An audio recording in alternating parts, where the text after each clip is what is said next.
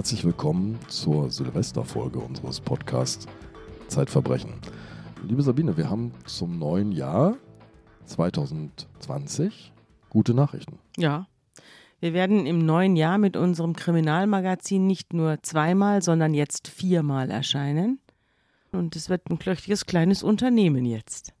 Ja, einmal ganz kurz. Sabine Rückert ist stellvertretende Chefredakteurin der Zeit und Herausgeberin von Zeitverbrechen. Und du bist Andreas Sendker, Ressortleiter des Ressorts Wissen und Herausgeber von Zeitwissen.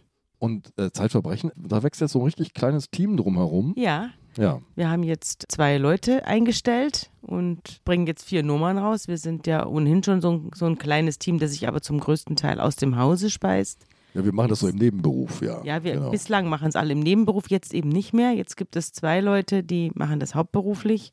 Und ja, wir wachsen und gedeihen. Für Hardcore-Fans haben wir uns noch etwas vorgenommen, nämlich äh, wir haben uns so wohl gefühlt in Berlin auf der Bühne, dass wir gesagt haben, im nächsten Jahr versuchen wir zum Erscheinen von jedem Heft einmal in Deutschland auf einer Bühne zu sein und den Podcast live aufzuzeichnen. Ja, also viermal im Jahr. Ja, fester und Vorsatz. Und auch der Podcast wird ja mehr und mehr zu einer Gemeinschaftsveranstaltung. Also das finde ich ja das Tolle an diesem Podcast und auch an dem Kriminalmagazin, dass quasi die ganze Zeit, so wie sie ist, daran mitwirkt. Es sind ja ganz viele Kollegen, die hier Kriminalgeschichten schreiben. Das ist ja, hat ja richtig um sich gegriffen inzwischen.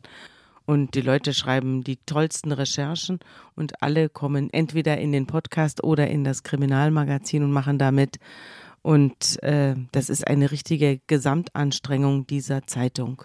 Dann stell doch mal unseren heutigen Gast vor. So ist es. Unser heutiger Gast ist einer der Kriminalreporter, Sebastian Kempkens.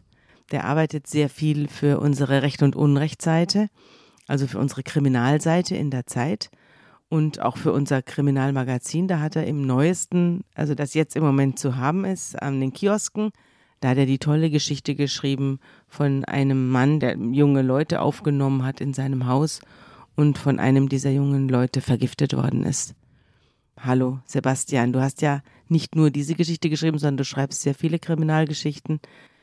Du wirst auch häufiger noch unser Gast sein. Aber heute hast du eine Geschichte mitgebracht, die mit Silvester zu tun hat. Genau, ja. Hi, schön hier zu sein.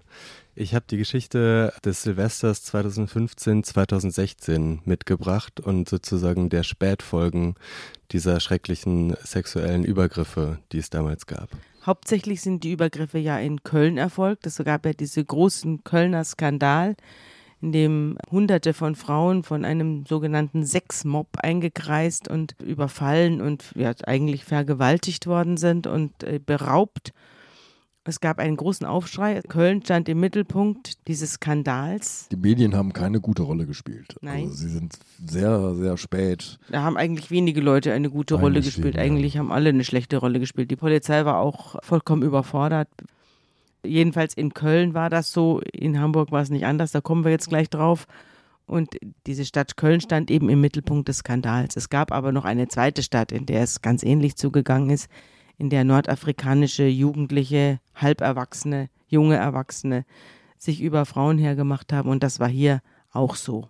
Genau, Hamburg war, das wissen wenige, sogar der zweite Hotspot sozusagen neben Köln und hatte aber tatsächlich sogar mehr reine sexuelle Übergriffe als Köln zu verzeichnen. Also das Ausmaß der sexuellen Belästigung war in Hamburg fast schlimmer als in 450 Köln. 450 Anzeigen habe ich gelesen. Genau, 450 Anzeigen gab es. Ja, und wir haben auch selbst eine Frau hier im Haus, die in dieser Silvesternacht überfallen worden ist. Eine Kollegin hier, die ist nach Hause gegangen und als sie in ihr, in ihr Wohnblock gehen wollte, da schlüpfte da noch einer mit rein und hat sie dann im Vorraum im Treppenhaus da überfallen. Sie hat sich dann so gewehrt dagegen, äh, dass der dann aufgegeben hat, weil sie sehr, sehr wehrhaft ist. Hm. Sebastian. In Köln ist es die Domplatte vor allem, auf der dieses Geschehen stattfindet. In Hamburg ist es St. Pauli, die Reeperbahn, die große Freiheit. Genau, vor allem die große Freiheit, diese äh, vielleicht Republik bekannte Partystraße, eine Straße, die eigentlich nur aus Nachtclubs besteht und Kneipen, wo schon an einem normalen Wochenende die Hölle los ist und an Silvester eben umso mehr. Also es war gerammelt voll auf dieser Straße so dass man sich kaum noch hin und zurück bewegen konnte.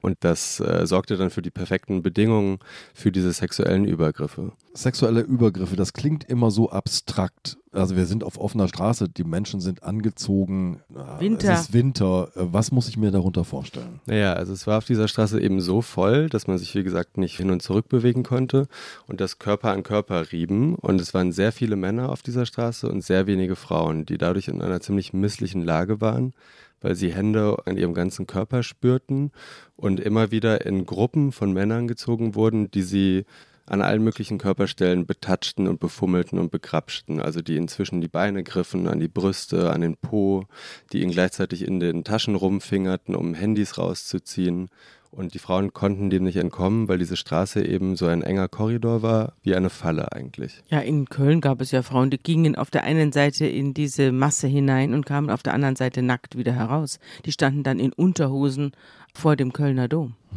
Ja.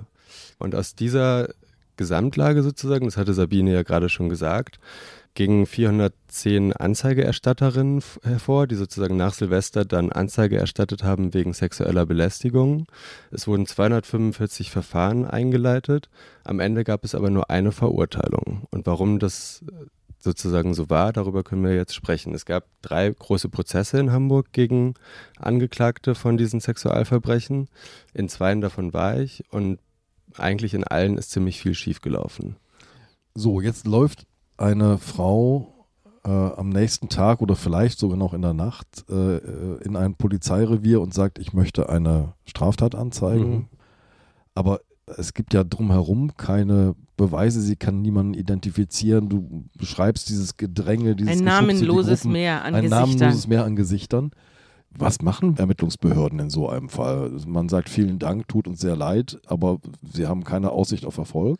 Das ist natürlich eine ziemlich missliche Ausgangslage für die Ermittlungsbehörden gewesen, weil es eigentlich nur Zeugenaussagen gab von Zeuginnen, die sich an vieles nicht mehr erinnern konnten, äh, verständlicherweise, weil es eben dunkel war, weil viele betrunken waren, weil es alles sehr schnell passierte. Ausnahmesituation, auch innerlich. Also, Totale Ausnahmesituation. Ja. Und Zeugenaussagen sind ohnehin Beweismittel, die sozusagen zweifelhaft sind oder auf die nicht besonders viel Verlass ist, weil Leute sich eben oft nicht gut erinnern können. Das einzige andere Beweismittel, das es dann in Hamburg noch dazu gab, was Hamburg von Köln unterschied, waren Fotos aus der Nacht. Ein Partyfotograf hatte auf einem Balkon gestanden und sozusagen in dieser Straße in die Menge hinein fotografiert. Warum? Mhm. Warum stand er da? Weißt du das? Der war engagiert von einem Club, dem Pet Club und sollte eigentlich in dem Club fotografieren. Aber offenbar war in dem Club so wenig los, dass er sich dann irgendwann mit seinen Kumpels auf den Balkon gestellt hat und einfach in die Menge geschaut hat, weil er, glaube ich, auch selber so baff war, was da los war. Also er hat dann später mir erzählt, dass er auf diesem Balkon stand und selber Angst hatte, von einer Rakete getroffen zu werden, weil da irgendwie Raketen kreuz und quer geschossen wurden und halt sozusagen dieses Treiben einfach ähm, anschauen wollte und offenbar gemerkt hat, da passiert gerade irgendwas, was nicht richtig ist. Ich halte einfach mal rein und hat einfach in die Menge geknipst. Mhm. Und dadurch gab es eben in Hamburg hochauflösendes Bildmaterial im Vergleich zu Köln, wo es eben nur so verschwommene Überwachungskamera Bilder gab. Das war eigentlich ein totaler Glücksfall für die Ermittler. Die haben das einen Brustlöser genannt, als dieser Fotograf. Also Brustlöser, Angstlöser. Genau. Denn auch die Ermittler standen ja unter einem gigantischen Druck. Absolut. Das muss man vielleicht auch mal vorausschicken. Das ist natürlich für polizeiliche Behörden eine besonders miese Ausgangssituation, wenn sie von allen Seiten bedrängt werden, jetzt aber ganz schnell Ergebnisse und so weiter und dann gleichzeitig einfach nur eine amorphe Masse, in der irgendwas passiert ist. Man sieht aber nicht mal was. Genau, ich, ich habe hier mir mal zwei Zitate aufgeschrieben. Angela Merkel hat danach gesagt, solche widerwärtigen kriminellen Taten kann ein Staat nicht hinnehmen und der damalige Justizminister Heiko Maas hat gesagt, die Täter müssen bestraft werden. Also damit war der Ton gesetzt und der Druck Druck auf den Ermittlungsbehörden war immens. Es war klar, das kann sozusagen ein Staat sich nicht einfach gefallen lassen. Wir müssen jetzt Schuldige präsentieren. Diese Episode Zeitverbrechen wird unterstützt von Universum Film. An seinem 85. Geburtstag segnet ein Krimi-Autor das Zeitliche. Schnell geraten seine Liebsten unter Verdacht. Doch wer wollte den betagten Familienpatriarchen aus dem Weg räumen? Die messerscharfe Krimikomödie Knives Out, Mord ist Familiensache, lässt Topstars wie Daniel Craig, Chris Evans und Jamie Lee Curtis brillieren. Dabei zieht der weltweite Überraschungshit ganz im Stil von Agatha Christie den Kinobesucher ab dem 2. Januar 2020 mit einem verworrenen Netz aus Intrigen, Lügen und falschen Fährten in ihren Bann. Jetzt müssen wir nochmal einen Schritt zurück und gucken, was äh, dieses Silvesternacht so besonders macht. Inzwischen sind einfach eine ganze Reihe von Flüchtlingen in Deutschland. Es sind viele junge Männer darunter, die alleine nach Deutschland gekommen Aus sind. Nordafrika? Aus Nordafrika. Und sie stellen fest, sie sind jetzt in einen Kulturkreis gekommen, da feiert man Silvester, den Jahreswechsel gleich nach Weihnachten. Und äh, das wollen sie sich jetzt mal anschauen es waren plötzlich wahnsinnig viele dieser jungen Leute unterwegs. Das hat der Partyfotograf auch ganz eindrücklich beschrieben, der oft in diesem Club arbeitet und deswegen den Kiez auch ganz gut kennt.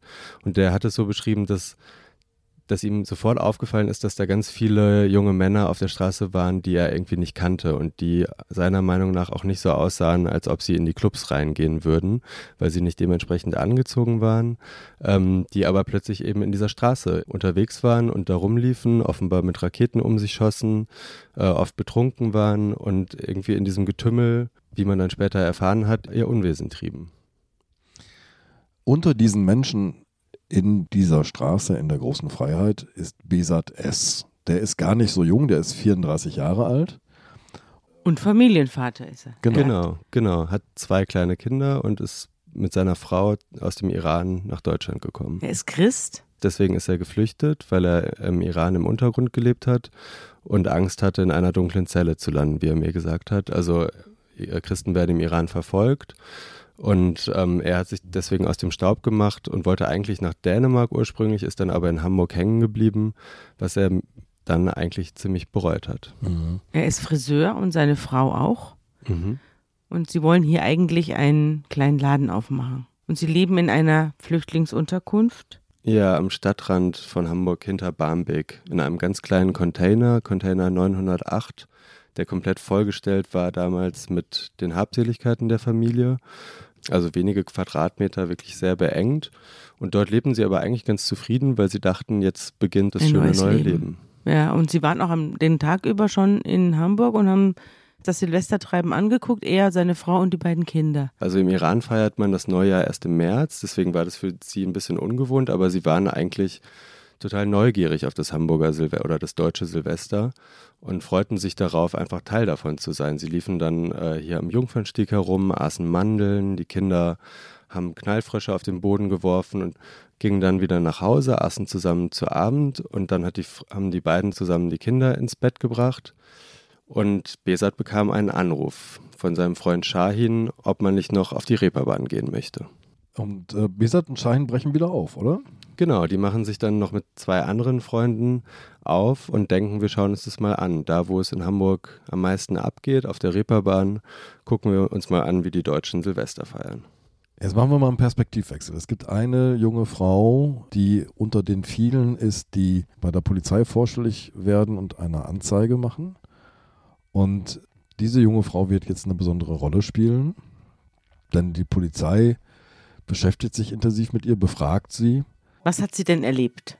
Das ist eine junge Frau, die auch mit ihren Freundinnen auf der Reeperbahn unterwegs ist, die sich das Feuerwerk angeschaut haben und dann kurz nach 0 Uhr beschließen, in einen Club zu gehen und damit auf der großen Freiheit landen, dieser Partystraße, über die wir gerade gesprochen haben, und eben versuchen, in einen Club reinzukommen, es aber gar nicht schaffen, weil sie in der Menschenmenge festhängen bleiben. Diese junge Frau wird von allen Seiten belagert, ist plötzlich in einer Gruppe von Männern, die sie befingern und ihr an den Po packen, die sie offenbar auch beschimpfen, die sie dumm angrinsen und verliert ihr Handy. Das ist um 0.05 Uhr, das weiß sie ganz genau, weil sie da noch eine SMS an ihre Mutter geschickt hat. Das ist das Letzte, was sie mit diesem Handy gemacht hat, dann war es weg. Sie realisiert es aber nicht sofort. Die Freundinnen gehen erstmal in den Club und sind dann im Club und verbringen da auch erstmal eine relativ okaye, normale Nacht. da sie, ist sie dabei.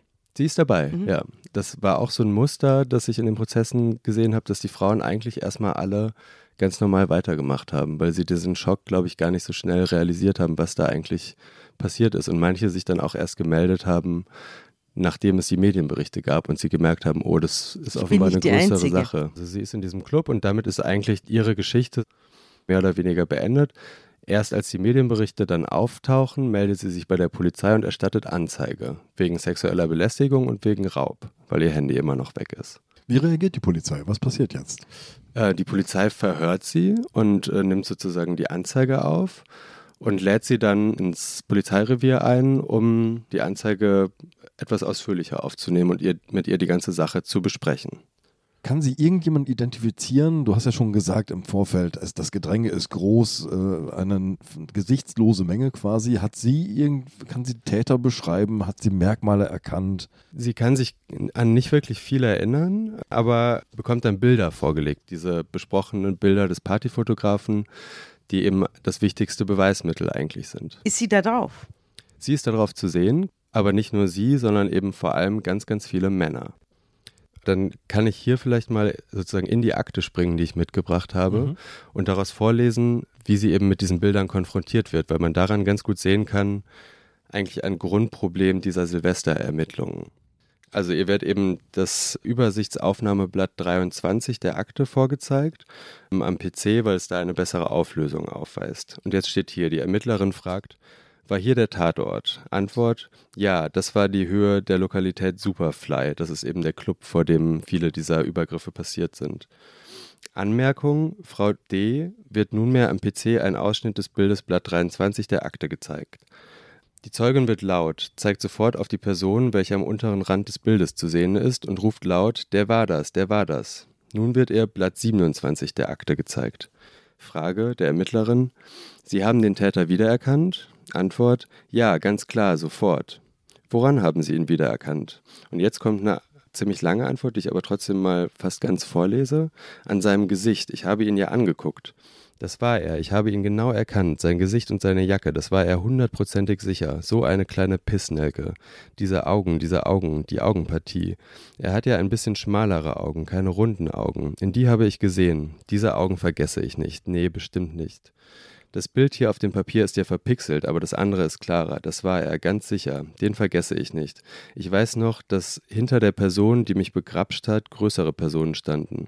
Er war einer der kleinsten oder aber der kleinste dieser Gruppe. Einer der größeren hat mir das Handy aus der Hand gerissen. Der kam richtig von hinten. Das weiß ich noch ganz genau. Das passt alles, die Haare, die Ohren, das Gesamtbild. Diese Gesichtszüge und die Augenbrauen kenne ich genau. Den Bart hatte ich so nicht mehr in Erinnerung. Anmerkung: An der Stimme der Zeugin ist deutliche Betroffenheit zu hören. Und jetzt kommt, wie ich finde, ziemlich wichtiger Punkt, weil jetzt fragt die Ermittlerin, wenn Sie das Bild, Blatt 23 der Akte anschauen, erinnern Sie sich da an eine Person oder ist Ihnen eine auffällige Jacke oder Mütze wieder in Erinnerung? Und dann sagt sie, hat das Bild vor Augen und sagt, ich weiß noch, die waren eine Gruppe. Alle hatten eher dunkle Kleidung an, aber einer von ihnen hatte eine besonders farbige Jacke an. Ich weiß nicht mehr, welche Farbe diese hatte, aber ich weiß genau, einer von ihnen hat, hatte eine richtig auffällige Jacke an. Das Wort wieder ist in der Frage dieser Ermittlerin ein totales Schlüsselwort, weil die suggestiv. Zeugin ist total suggestiv, weil die Zeugin hatte nie etwas von diesen Merkmalen gesagt. Sie hat aber jetzt plötzlich dieses Bild vor Augen und ist quasi nicht mehr in einer Lage, wo sie sich erinnert, sondern sie beschreibt jetzt ein Bild. Und das wird sich sozusagen als ein Grundproblem der Ermittlungen herausstellen, dass es suggestive Befragungen gab, die dann Leute in die Anschuldigung gebracht haben, die mit diesen Taten überhaupt nichts zu tun hatten. Der Mann mit der auffälligen Jacke und auch mit der von der Polizistin angemahnten Mütze ist unser Familienvater, der nochmal aufgebrochen ist. Das ist Besat S., der so eine Mütze, Wollmütze anhatte und eine blaue, ziemlich knallige Steppjacke, die damals in Flüchtlingsheimen ausgegeben wurde und die deswegen auch sehr viele Flüchtlinge hatten. Also Besat S. war längst nicht der Einzige, der diese Jacke hatte, aber sie war sehr auffällig. Und so geriet er in den Verdacht. So war er plötzlich zur falschen Zeit am falschen Ort gewesen und Verdächtiger in einem Strafverfahren. Aber man muss sich das nochmal vorstellen. Also die Polizei vernimmt Opfer, Zeuginnen, ja. Die haben keine konkrete Erinnerung mehr an irgendeinen Täter, weil sie von einer Horde von Männern umgeben sind. Die können aus der Erinnerung eigentlich niemanden beschreiben. So, jetzt bekommen sie ein Wimmelbild vorgelegt, auf dem sie sind unklar zu welchem Zeitpunkt, unklar ganz genau zu welchem Ort sozusagen, unklar von wem eigentlich umgeben. Und jetzt fangen sie an zu identifizieren sozusagen. Und die Polizei, die Polizistinnen sitzen dahinter und fragen.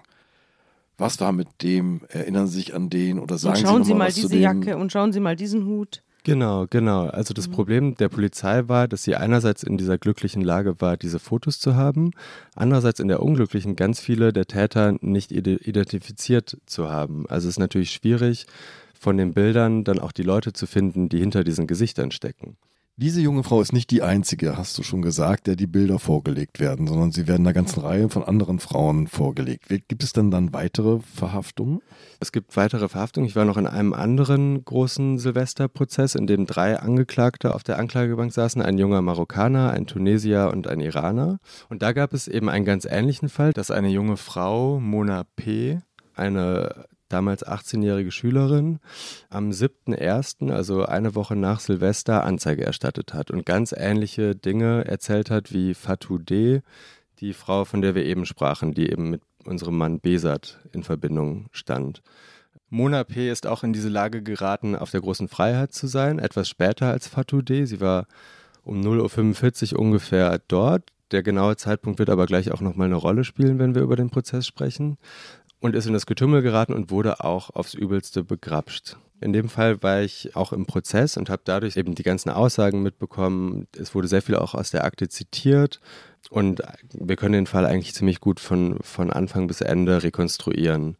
Ähm, und Mona P. hat dann eben auch vor Gericht noch einmal sehr ausführlich beschrieben, wie sie in einen Schwarm aus Männern gezogen wurde und dann eben begrapscht und befingert wurde, wie sie zwischen den Beinen, unterm Hemd, im Schritt, am Po und an den Brüsten angefasst wurde. Sie meldet sich dann, wie gesagt, am 7.1. bei der Polizei und kann aber eigentlich keine konkrete Beschreibung liefern, genauso wie Fatou D., die Zeugin, die mit Besat in Verbindung steht, und sagt dann vor Gericht, was man auch gut nachvollziehen kann, ich war mehr damit beschäftigt, die Hände von meinem Körper zu bekommen, als mir das Aussehen zu merken. Kann man total gut nachvollziehen. Wenn man in so einer Ja, Ausnahmesituation absolut. ist, Ja. verteidigt man Absolut. sich erstmal selbst. Ja. Erst durch die massive Suggestion der Polizei, das kann man in dem Fall von Mona P. fast noch besser nachvollziehen als in dem von Fatou D. wird dann aber aus Männern, die einfach zur falschen Zeit am falschen Ort waren, werden plötzlich Angeklagte und dann eben sogar auch Häftlinge, weil die alle in U-Haft kamen. Kannst du das im Detail jetzt sagen, was dazu geführt hat, dass diese Leute dann festgenommen worden sind? Vor Gericht wurde ziemlich gut aufgeschlüsselt, wie aus den Verdächtigen dann plötzlich Angeklagte und Häftlinge wurden, wie nämlich die Polizei dafür gesorgt hat, dass Männer, die gar nicht beschrieben wurden, plötzlich in den Fokus gerieten. Ein Gesicht bekamen. Genau, zum Beispiel Also Mona P., diese junge Frau, von der wir gerade sprachen. Hatte eigentlich sich nur an ein Detail erinnert, nämlich dass einer der Männer, die sie begrapscht hatte, hatten ähm, einen goldenen Ring trug. Ihr wurden dann aber genauso wie Fatou D. Bilder vorgelegt und plötzlich kamen ganz viele neue Erinnerungen dazu, die aber eher Bildbeschreibungen waren. Plötzlich waren da zwei angebliche Grabscher mit Cappies, einer, der sehr jung ausgesehen haben soll und einer, der eine schwarze Lederjacke anhatte. Die Frage war dann, wo kam plötzlich diese Erinnerung her? Und diese Frage wurde vor Gericht dann en Detail geklärt. Am Anfang sagte sie ja bei der Polizei, sie habe überhaupt keine Erinnerung, als sie die Polizei angerufen hat. Also sie könne sich nur an einen goldenen Ring erinnern, mehr nicht, weder an ein Gesicht, noch an eine Jacke, noch an irgendetwas anderes. Erst als sie dann vor den Bildern saß, zusammen mit den Polizeibeamten, da hat sie dann auf einmal dieses und jenes und folgendes noch sich erinnert, ja oder eben nicht erinnert. Sie hat es vor Gericht eigentlich auch ganz gut beschrieben, weil sie gesagt hat, mittlerweile gehen die Erinnerungen ineinander über, werden unscharf. Also sie hat Mhm. selber realisiert, da gibt es verschiedene Lagen in meinem Gehirn und ich weiß nicht mehr genau, was habe ich wirklich erlebt oder kann das aus meiner Erfahrung beschreiben und was habe ich dann auf dem Polizeirevier auf den Bildern gesehen. Mhm. Eine ganze Reihe von Männern werden verhaftet, vernommen, werden in U-Haft gesteckt. Ja, die saßen ein halbes Jahr im Knast, ne? Genau. Und dann läuft dieser Prozess ab. Und dieser Prozess zeigt ein unfassbares Versagen von unterschiedlichsten Behörden, der Polizei, der Staatsanwaltschaft, ja sogar des Oberlandesgerichtes. Kannst du das mal nacherzählen? Ja, gerne.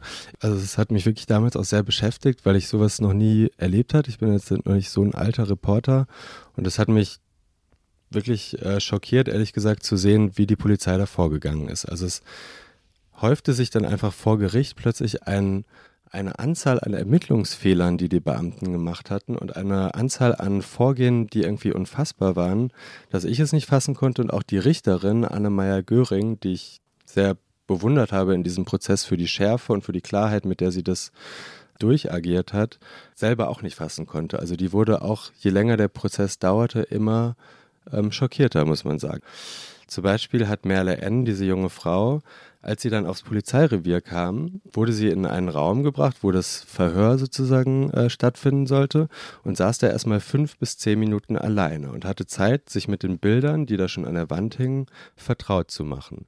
Das ist, habe ich dann gelernt, ein totaler Ermittlungsfehler. Der erste unverstellte Eindruck ist wahnsinnig wichtig. Man muss dabei sein, wenn jemand was zum ersten Mal sieht, um erfahren zu können, ob das eine authentische Erinnerung ist oder ob sich jemand was zusammenreimt von den Bildern.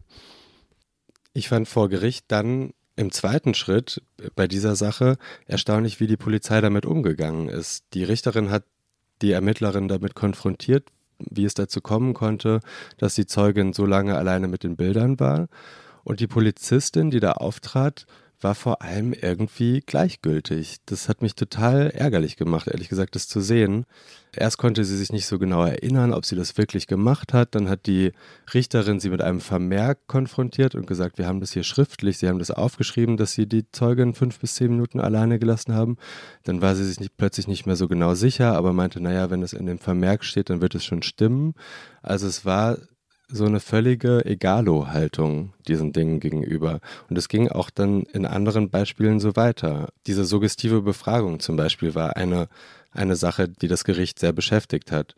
Da hat zum Beispiel eine Ermittlerin gefragt, sagen Sie noch einmal, was der mit der Kappe hier gemacht hat. Mhm. Noch einmal, das ist wieder so ein bisschen wie in dem Beispiel von eben, zu dem hatte Mona P. noch gar nichts gesagt, außer die vage Erinnerung, dass er ein junges Gesicht hatte aber zu einer Kappe oder dass der überhaupt irgendwas gemacht hatte, hatte sie noch gar nichts gesagt.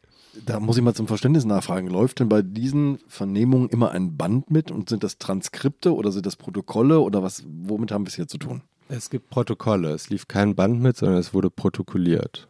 Wenn ein Band mitgelaufen wäre, hätte man wahrscheinlich noch mehr festgestellt. Aber es haben wir ja auch schon häufiger drüber gesprochen, dass die Polizei die Protokolle selbst anfertigt und was in den Protokollen steht, bestimmt die Polizei.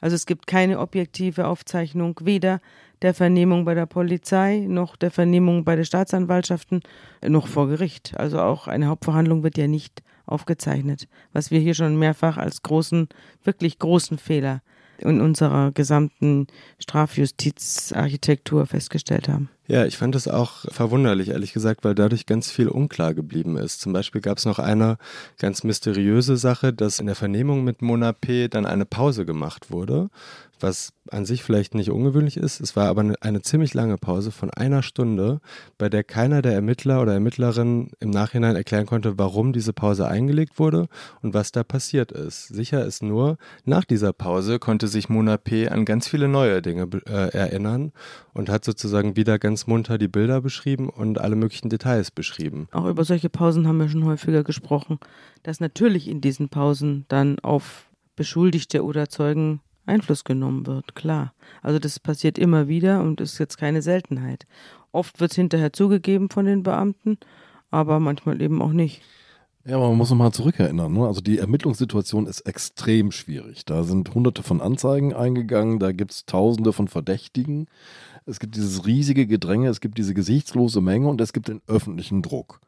Und es gibt dieses Zaubermittel dieser Bilder, dieser hochaufgelösten Bilder. Von oben fotografiert die Menge, einzelne Menschen identifizierbar, Kleidung identifizierbar. Und mit eingeblendeter Zeit auch noch. Ja. Das war eine ganz trügerische Sicherheit, die diese Bilder suggerierten, weil die Polizei dadurch eine sehr präzise Indizienkette aufgestellt hat, die sich im Nachhinein als katastrophal erwiesen hat. Ich kann das vielleicht am Beispiel von Mona P. einmal darlegen. Die Fotos, auf denen sie und die Angeklagten zu sehen waren, hatten eben Zeitstempel, wie Sabine gerade gesagt hat. Und zwar von 0 Uhr 44.30 und 0 Uhr 44.37. Angeblich, das war sozusagen die Indizienkette der Polizei, hat Mona P. gesagt, gegen 0.45 Uhr fand die Tat statt. Und da muss die Polizei gedacht haben, bingo, das ist doch ein Treffer, das passt genau. Da haben wir dann quasi ein Foto von der Tat mit den Tätern, mit dem Opfer, perfekt. Und wir haben sogar die Leute gefunden, die auf diesem äh, Foto zu sehen sind. Leider war das ein kapitaler Fehler, denn Mona P. hatte nie gesagt, dass sie um 0.45 Uhr begrapscht wurde. Sie hatte nur gesagt, dass sie gegen 0.45 Uhr auf die große Freiheit gekommen ist. Wann die Tat stattgefunden hat, weiß man nicht genau. Es muss ein bisschen später gewesen sein. Jedenfalls nicht genau um 0.45 Uhr. Und an einem anderen Ort, ne? Das war dann sozusagen der nächste Kracher im Prozess, wenn ich da jetzt mal sofort weiter. Moment, ich muss mal einmal reingratschen. Ich habe hier immer die Rolle des rationalen Naturwissenschaftlers, ja. Und ich beschreibe jetzt mal diese Situation. Das ist ja so eine braunsche Molekularbewegung sozusagen auf dieser, auf dieser Straße. Das heißt, all diese kleinen Teilchen, diese Individuen bewegen, sind in ständiger Bewegung. Und wenn ich jetzt zwei Momentaufnahmen mache, dann halten die das fest, was in dieser Kamera als Uhrzeit programmiert ist. Mit diesem Uhrzeitstempel. So die, man stellt bei diesen Kameras die Uhrzeit ja ein. Das ist ja keine GPS-gesteuerte Standarduhrzeit, sondern die ist manuell eingestellt. So. Die Opferzeugin hat eine Uhr, auf die sie guckt und sagt, okay, um ungefähr diese Zeit muss das passiert sein. Jetzt müsste man ja erstmal davon ausgehen, dass diese beiden Uhren, die Uhr der Opferzeugin und die Uhr in der Kamera, wirklich absolut synchron dieselbe Zeit zeigen, weil lass uns denken, wir sind 30 Sekunden später, dann ist diese Zeugin, diese Opferzeugin von ganz anderen Männern umgeben, möglicherweise. Total. Es ist mir unerklärlich, wie die Polizei auf diesen Gedanken nicht kommen konnte. Also Synchronisierung der Uhren und Dutzende Begegnungen innerhalb weniger Sekunden oder Minuten, weil eben, das hat dieser Fotograf ja sehr eindrücklich beschrieben, das unglaublich dynamisch war in dieser Straße. Also es ging, er hat gesagt, es ging hin und her wie ein Fluss. Also man hat wirklich sozusagen, man wurde da so durchgespült. Und die Fotos waren damit absolute Momentaufnahmen. Es gab zwei Clubs, vor denen Frauen überfallen worden sind. Und vor dem einen Club wurde fotografiert, das war der Club Superfly. Die Zeugin Mona hat aber eigentlich angegeben, sie sei vor einem anderen Club in dieser Weise überfallen worden. Sie hat angegeben, dass sie vom Superfly überfallen worden sei. Das war dann aber genau der Aha-Moment, der im äh, Gericht dann passiert ist, als nämlich, das war wirklich unglaublich, die komplette Belegschaft, also die Richter, die Staatsanwaltschaft, die Verteidiger sich versammelten und diese Bilder äh, anschauten. Und der Staatsanwalt dann sagte, äh, Moment mal, wir sind ja hier gar nicht vom Superfly. Und die Richterin sagte, ja eben. Und damit war sozusagen die komplette Anklage zusammengebrochen, weil plötzlich klar war, die Fotos zeigen gar nicht den Tatzeitpunkt und sie zeigen gar nicht den Tatort, ähm, sondern sie sind wahrscheinlich kurz davor oder kurz danach entstanden, aber sie sind jedenfalls nicht das brandheiße Beweismittel, zu dem die Polizei sie machen wollte. Damit ist das wichtigste Beweismittel in diesem Prozess weg. Aber ich habe bei dir nachgelesen, Anfang Juni prüft eben Richterin Meyer Göring die Haftgründe und beschäftigt sich intensiv mit dem Fall und kommt zu dem Schluss, das kann so nicht sein, die Angeklagten können nicht schuldig sein. Und dann Mitte Juli tritt der Strafsenat des Oberlandesgerichts zusammen und kassiert dieses Urteil. Auf welcher Basis? Naja, der, das OLG macht in solchen Fällen nur eine Prüfung auf Aktenlage. Also die gehen sozusagen nicht nochmal ganz in die Beweise, sondern die schauen sich nur die Akten an. Und die Richter des OLG müssen denn dieser Indizienkette der Polizei geglaubt haben. Die haben sich das einfach nochmal angeschaut und fanden das alles passgenau.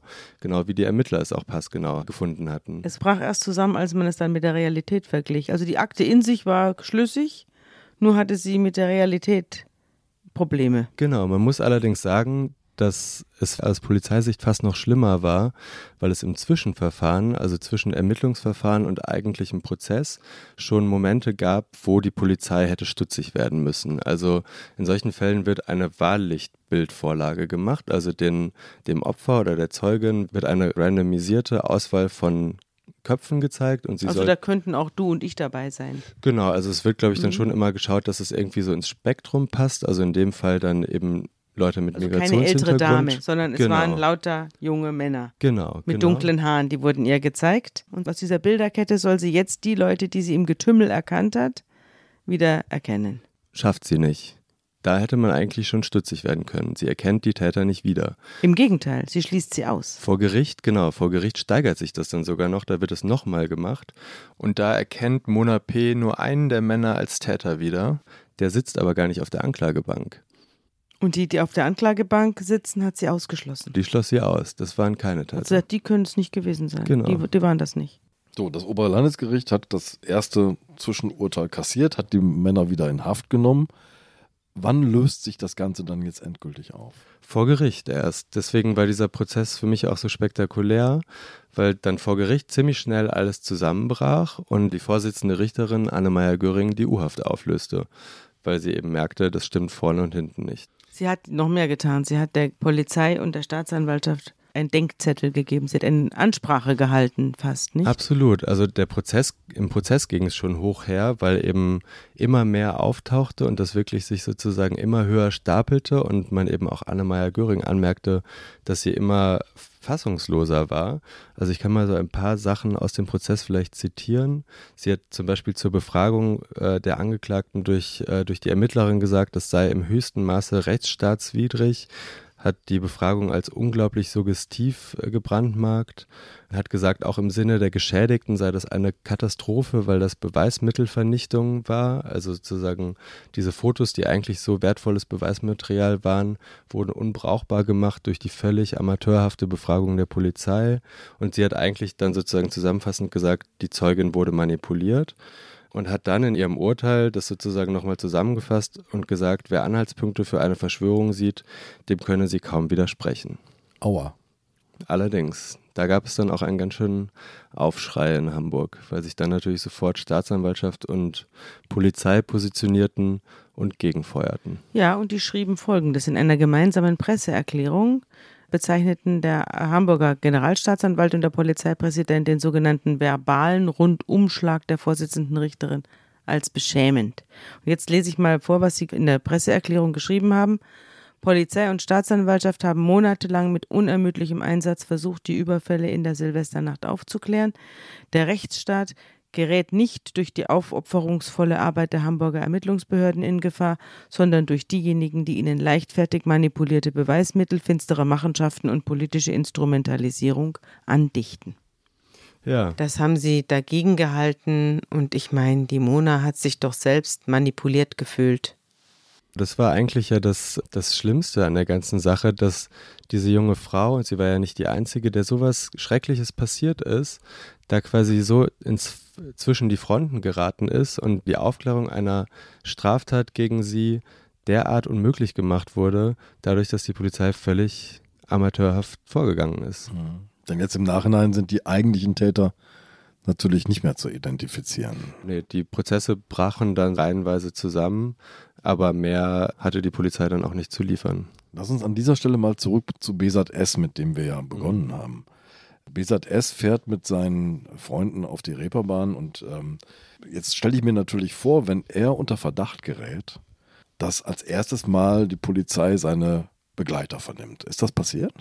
Nee, das war äh, auch ganz interessant, dass es nicht passiert. Also er hat ja erstmal gar nicht gewusst, dass er überhaupt in Verdacht geraten ist. Besat S fährt ja an diesem Abend, an diesem Silvesterabend erstmal nach Hause wieder und hat keine Ahnung, dass er demnächst als Verdächtiger festgenommen werden wird. Er weiß auch nicht, dass er von oben runter fotografiert worden ist, sondern er fährt mit seinen Freunden in dieser Nacht wieder nach Hause. Er weiß noch nicht mal, dass in dieser Nacht irgendwas Bemerkenswertes passiert ist. Er fährt nach Hause und verbringt dann die nächsten Wochen, so hat er mir es erzählt, mit seinen Kindern auf dem Spielplatz bis er am 3.2. Ähm, eine Vorladung der Polizei bekommt und nichts Böses ahnt. Das hat er mir gesagt und das lässt sich sogar beweisen. Ich habe hier ein Schreiben einer Frau vom Roten Kreuz an die Polizei, die damals schreibt, die Vorladung holte Besat S. selbst hier im Büro ab. Seiner Frau haben wir auf Nachfrage erklärt, dass er zu ihnen kommen soll, um andere Personen auf Bildern zu identifizieren. Ich glaube nicht, dass er Verdacht geschöpft hat. Er ließ sich bereitwillig den Weg erklären für Donnerstagvormittag 10 Uhr. Also Sie haben ihn nicht als Beschuldigten geladen, obwohl er schon als Beschuldigter heimlich galt. Sie haben ihn als Zeugen eingeladen. Absolut. Einen Tag später wird er aber verhaftet. Jetzt mal zum Verfahren. Wie stellt die Polizei denn die Verbindung her zwischen einer Aufnahme einer Masse, eines Gesichtes in einer Masse und einer Identität? Die Leute halten ja jetzt nicht ihren Personalausweis gegen die Kamera oder ihre Papiere. Wie genau er dann gefunden wurde, kann ich nicht erklären, aber er wurde dann sozusagen zur Fahndung ausgeschrieben und irgendjemand muss ihn auf diesen Bildern erkannt haben. Die Bilder wurden ja auch teilweise veröffentlicht mhm. und gemeldet haben. Vielleicht hat man das Foto auch durch einen Bilderscanner laufen lassen und der Computer hat ihn gefunden, denn er war ja auch, sein Passbild ist ja gespeichert. BZS läuft als Zeuge vermeintlich zur Polizei, wird dort vernommen und wird am nächsten Tag verhaftet. Hast du auch da, du hast ja eine ganze Reihe von Vernehmungsprotokollen aus diesen ganzen Verfahren. Hast du auch dieses Vernehmungsprotokoll? Auch das habe ich, genau. Und das ist auch ganz interessant, weil man da ganz gut sehen kann, wie ahnungslos Besat da eigentlich aufkreuzt. Er bringt noch seinen Kumpel Viersan mit. Aber keinen Anwalt. Kein Anwalt, genau. Aber sein Kumpel, der unten sitzt, der ein bisschen besser Deutsch kann als er und von dem er hofft, dass er im Zweifelsfall übersetzen kann, der wird aber von der Polizei gar nicht erst angesprochen, der wird erst drei Wochen später befragt werden. Erstmal kommt Besat in den Fokus in den Fokus einer Polizei, die unter enormem Ermittlungsdruck steht. Und ich glaube, das spürt man jetzt auch, oder? Total. Ich finde, das hört man den Fragen absolut an. Ich lese mal zwei als Beispiel vor. Zum Beispiel fragt die Ermittlerin einmal, hier im Raum steht ja nun der Vorwurf einer Vergewaltigung. Zwar sollen sie nicht die Person sein, die einen Finger in den Körper der Geschädigten eingeführt hat, trotzdem sollen sie ein Mittäter sein, und ich weiß nicht, ob sie die Schuld dafür nun allein tragen wollen oder uns nicht doch lieber sagen wollen, wer auch die Personen sind, die um sie herum auf diesem Bild zu sehen sind. Und dann nochmal etwas später, wir gehen nun weiterhin ganz sicher davon aus, dass Sie die abgebildete Person in der blauen Jacke sind. Ich stelle Ihnen jetzt noch einmal die Frage, ob Sie das Päckchen für die im Raum stehende Vergewaltigung allein tragen möchten oder ob Sie die Personen, die auf dem Bild um Sie herum stehen, benennen wollen. Jetzt wird Besat plötzlich sogar mit dem Vorwurf konfrontiert, eine Vergewaltigung begangen zu haben. Ja, vorher wurde ihm noch gesagt, er sei ja an der Vergewaltigung nicht beteiligt gewesen. Wobei Vergewaltigung ist ja jetzt nach der neuesten Rechtsprechung eben ein Eindringen in den Körper mit was auch immer. Also es muss nicht mehr eine klassische Vergewaltigung stattfinden, um wegen Vergewaltigung verurteilt zu werden, sondern wenn man mit dem Finger in den Körper eines anderen Menschen eindringt, ist das auch eine Vergewaltigung. Genau, und trotzdem muss man sich mal vorstellen, wie sich das für Besat angefühlt haben ja. muss, ähm, der da quasi als Zeuge völlig naiv hinkommt und dann plötzlich in so ein Verhör gerät, mit den schlimmsten Dingen konfrontiert wird. In einer wird, Sprache, die er nicht versteht. In einer Sprache, die er nicht versteht und das Revier auch nicht mehr verlassen wird, der dann eben vor Ort festgenommen wird und 74 Tage in Untersuchungshaft geht.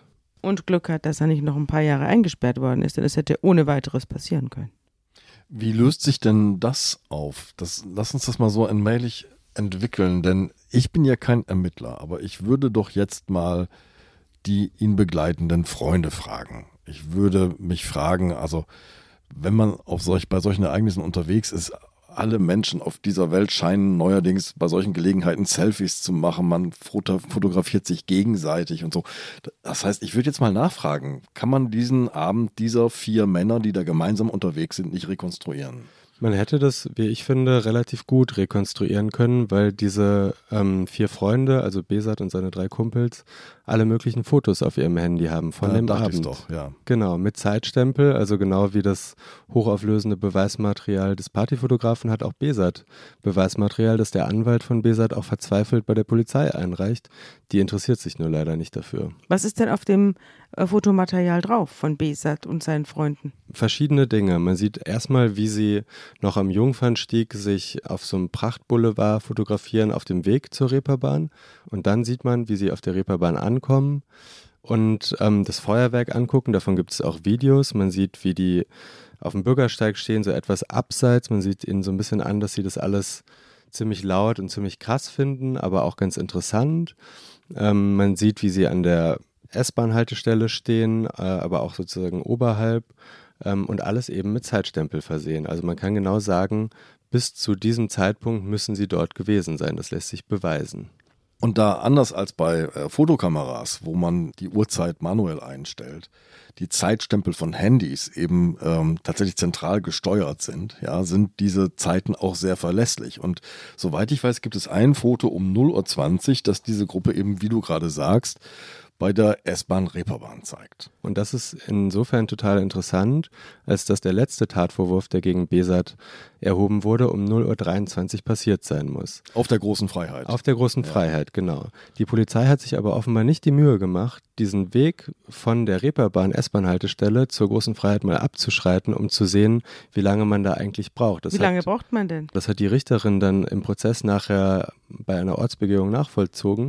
Und man braucht deutlich länger als drei Minuten schon alleine. Also an einem normalen Tag, wenn eben nicht tausende Menschen auf der Straße sind, schafft man es ungefähr in zwei Minuten. An Silvester wird es kaum machbar gewesen sein. Ja, wir haben diese riesen Menschenmenge, die sich da durchschiebt und ähm, man, man kann sich ja vorstellen, wie lange man braucht, um nur ein paar Meter voranzukommen. Also es ist völlig unmöglich. Hat sich das Ding an diesem Moment dann aufgelöst sozusagen? Also er kann es nicht gewesen sein. Es gibt den Zeitstempel auf dem Bild und es gibt den Tatzeitpunkt und den Tatort und der ist nicht erreichbar und damit ist die Geschichte zu Ende. Das hätte man denken können, ist leider nicht passiert. Die Polizei hat sich für die Bilder nicht wirklich interessiert, ähm, hat dann irgendwann nach drei Wochen angefangen, die Freunde immerhin mal zu vernehmen und hat sich da aber auch nicht gerade mit Ruhm bekleckert. Das kann ich auch mal zitieren, mhm. wie eben diese Freunde befragt wurden. Hier befragt jetzt ein Beamter, der Beamte C. Viersan, einen der Freunde von Besat. Und ich lese mal zwei Zitate aus dieser Befragung vor. Ähm, einmal sagt er, aber wie finden Sie es denn eigentlich, dass manche Flüchtlinge Straftaten begehen und das nun Auswirkungen für alle haben wird? Oder er sagt, wie würden Sie es finden, dass manche Flüchtlinge Straftaten begehen und deshalb nun alle schlechter dastehen? Das sind Fragen, die überhaupt kein kriminologisches Interesse haben, sondern eigentlich politische Aussagen sind oder Provokationen. Ja, oder ihn dazu veranlassen wollen, sich von äh, seinem Freund zu distanzieren. Das könnte man natürlich auch sagen, klar. Aber es sind zumindest keine Fragen, die versuchen, ein, ähm ein Tatbestand überhaupt irgendwie zu analysieren. Aber genau. das, das Irre in der Stimmung finde ich ja, eigentlich schwingt dahinter ja so ein Generalverdacht gegen alle, die jetzt nordafrikanisch aussehen und auf der großen Freiheit unterwegs sind. Und die Vernehmung läuft jetzt so nach dem Motto, also vielleicht können sie ja beweisen, dass sie es nicht waren und ja. ihre Freunde auch nicht waren. Ja. Aber dieser, dieser Generalverdacht, der dahinter schwingt, ja, der zeigt diesen Wahnsinn und diesen Druck, der hinter dieser Ermittlung steht. Ja, total. Das fand ich auch erschütternd, ehrlich gesagt. Da kann man nur dankbar sein, wenn man solchen Ermittlern nicht in die Hände fällt, nicht? Kann ja auch jedem anderen passieren. Und es, hier hat es natürlich die Schwächsten erwischt, die der Sprache nicht mächtig sind, die sowieso nicht so richtig zum System gehören und die natürlich auch keine Verteidiger dabei haben, weil sie ganz harmlos zur Aufklärung eines Sachverhalts dahingelaufen sind. Liebe Hörerinnen und Hörer, die aktuelle Ausgabe des Magazins Zeitverbrechen ist jetzt online im Zeitshop bestellbar und im bundesweiten Pressehandel erhältlich. Sie wollen keine Ausgabe mehr verpassen? Dann abonnieren Sie das Magazin zum Vorteilspreis unter dem Link www.zeit.de/slash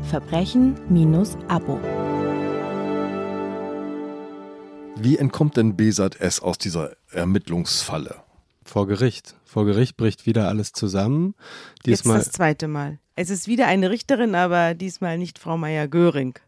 Genau, es ist der insgesamt dritte Prozess. Der erste war sang- und klanglos zusammengebrochen, weil sich herausgestellt hatte, dass der Angeklagte sehr klein ist und nicht sehr groß, wie es quasi in der Anklage stand. Das stellte sich vor Gericht sofort heraus. Der zweite war ja den, über den wir gerade gesprochen haben. Gegen die drei Männer, ja. Mhm. Und der dritte ist jetzt der mit Besat, der eben auch sang- und klanglos zusammenbricht vor Gericht, wieder eine absolute Peinlichkeit für die Polizei darstellt die in diesem Fall nur Glück hat, dass sie eine weniger strikte Richterin hat als Frau Meyer-Göring, die das ja alles sehr klar benannt hat und damit auch zu einem Skandal gemacht hat. Im Fall von Besat war das eine Richterin, bei der ich den Eindruck hatte, dass die diesen zweiten Prozess von Frau Meyer-Göring sehr genau verfolgt hatte und eben nicht schon wieder so ein Donnerwetter lostreten wollte und deswegen etwas konfliktscheuer an die Sache rangegangen ist und den Prozess beendet hat mit dem Satz, dass Fehler eben passieren würden. Also Irren ist menschlich. Irren ist menschlich, genau. Was ich eine Ungeheuerlichkeit finde, wenn man eben da jemanden auf der Anklagebank sitzen hat, der durch die Hölle gegangen ist. Wenn Strafverfolger irren, ist das eben alles andere als menschlich, sondern es ist ziemlich unmenschlich. Dieser Irrtum hat Besat S. für 74 Tage in Untersuchungshaft gebracht. Und die Hölle, die du beschreibst, hat noch länger angedauert, denn es hat fast ein Jahr gedauert bis zum Prozess, muss man sagen, von den ersten Vorwürfen bis zum Prozess. Was ist ihm in dieser Zeit passiert? Was hast du ihn danach nochmal getroffen? Ja, ich habe ihn noch mehrmals getroffen und habe jetzt auch nochmal bei ihm nachgefragt, wie es ihm geht. Und ähm, kurz zusammengefasst, es geht ihm nicht gut. Besat ist ein ganz, ein total ruhiger, introvertierter Mann, der ähm, schüchtern ist, der für, auf mich ziemlich zart wirkt, ehrlich gesagt. Und der mir damals beschrieben hat, was das für ein Horror für ihn war. Also als er dann zurück ins Flüchtlingscamp kam, wurde er immer noch als der Sexualstraftäter gesehen, weil eben sozusagen die deutsche Justiz unter Flüchtlingen hoch angesehen ist und dann da muss ja was dran sein. Genau, er saß vor Gericht, irgendwas muss ja dran gewesen sein. Seine Kinder wurden beim Fußballspielen, äh, mussten sich Sprüche anhören, wie dein Vater ist ein Grabscher oder dein Vater hat Frauen vergewaltigt, solche Dinge. Und seine Frau hat sich von ihm getrennt. Das war noch eine andere Sache, dass er in der Untersuchungshaft ziemlich lange darauf warten musste, dass seine Frau ihn überhaupt besuchen konnte, weil der Beamte auf einem Lehrgang war und einfach nicht reagiert hat. Der Ähm, zuständige Beamte, der das genehmigen konnte, oder? Genau, der Ja. Anwalt hat auch wieder da ziemlich verzweifelt versucht, das zu organisieren und hat erst nach eben über einer Woche eine Rückmeldung von dem Beamten überhaupt bekommen, bis dann schließlich sozusagen überhaupt ein Besuchstermin stattfinden konnte. Da musste noch ein Dolmetscher organisiert werden. Warum? Der kann sich doch mit seiner Frau ohne Dolmetscher unterhalten. Nee, es sollte überwacht werden. Ach so. Ah. Aber lass mich nochmal nachfragen. Diese, diese Zeit, ja, die es braucht, bis die beiden Eheleute miteinander reden können, das ist ja eine Zeit, jetzt stelle ich mir das vor. Dein Mann wird verhaftet. Es werden Vorwürfe laut. Jetzt bist du tagelang damit allein, dir vorzustellen, was hat der Kerl gemacht in der Silvesternacht. Ja. Das ist doch die, die psychologische Situation dahinter, oder? Genau, also die Polizei kommt zu dir und sagt, wir müssen ihren Mann äh, mitnehmen als Zeugen und dann bleibt er plötzlich da und dann ist er plötzlich Angeklagter und sie hatte keine Möglichkeit mehr mit ihm zu sprechen. Er hatte auch keine Möglichkeit, ihr zu erklären, was da passiert ist. Er war einfach ganz alleine in der Untersuchungshaft. Und äh, wann hat sie sich von ihm getrennt? Direkt nach der Untersuchungshaft? Ja, ziemlich direkt nach der Untersuchungshaft ist das in die Brüche gegangen. Also wie genau die sich dann verstritten haben, weiß ich nicht, was auch die Gründe sind.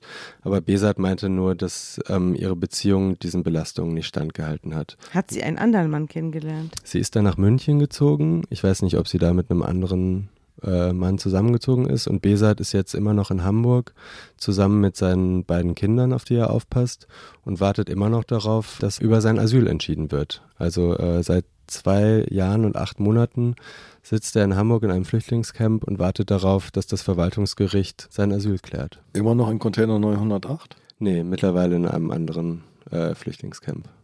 Ja, so kann man Leben auch kaputt machen, die ganz hoffnungsvoll begonnen haben. Und das ist natürlich auch kein schönes Licht, das hier auf die Hamburger Ermittlungsbehörden fällt. Sehr betrüblich zum Anfang des Jahres 2020. Aber Sabine, für die Leidenschaft, die du sonst entfaltest, ist das eine relativ zarte Bemerkung zu einem unfassbaren Vorgang. Also ich muss sagen, mein Entsetzen ist wirklich größer. So viel Verständnis ich für Ermittlungsbehörden unter diesem großen öffentlichen, politischen, gesellschaftlichen Druck habe. Aber äh, es gibt doch ein Handwerk und wenigstens diese Regeln müsste man doch einhalten. Und das, was du uns erzählst, sind, ist ein Regelverstoß nach dem anderen. Die Befürchtungen waren eben, wenn man die Regeln einhält, dann hat man am Schluss wieder niemanden, Genau. der, den man dingfest machen kann. Und von diesem Diktat hat man sich dann eben hier leiten lassen. Aber so passieren Justizirrtümer. Wir haben uns ja schon häufiger mit dem Justizirrtum an und für sich hier beschäftigt und wir kommen ja dann auch irgendwann demnächst nochmal auf den Fall Kachelmann zu sprechen. Und da kann man auch herrliche Erwartungshaltungen bei der Polizei äh, besichtigen und auch eine Kette von Wahnsinn, der dann losgetreten wird. Naja, das werden wir dann sehen, aber das geht eigentlich immer mit der Polizei los, die etwas erfahren will, was sie nicht erfahren kann und es dann eben versucht herauszupressen aus einer Situation, aus der sich eigentlich nichts herauspressen lässt. Und wenn dann die anderen, Staatsanwaltschaft und manchmal eben dann auch das Gericht noch mitziehen, manchmal sind auch die Gutachter noch mit im Boot, das beginnt dann so eine Massenparanoia, dann sitzt eben am Schluss jemand im Gefängnis, vielleicht lebenslang, der überhaupt nichts angestellt hat. Lieber Sebastian, vielen Dank für diesen Einblick in die Silvesternacht Danke 2015, 2016. Und ich wünsche dir ein gutes neues Jahr, Sebastian. Ja. Vielen Dank. Tschüss. Ich dir, Sabine. Ciao. Ich dir auch. Danke.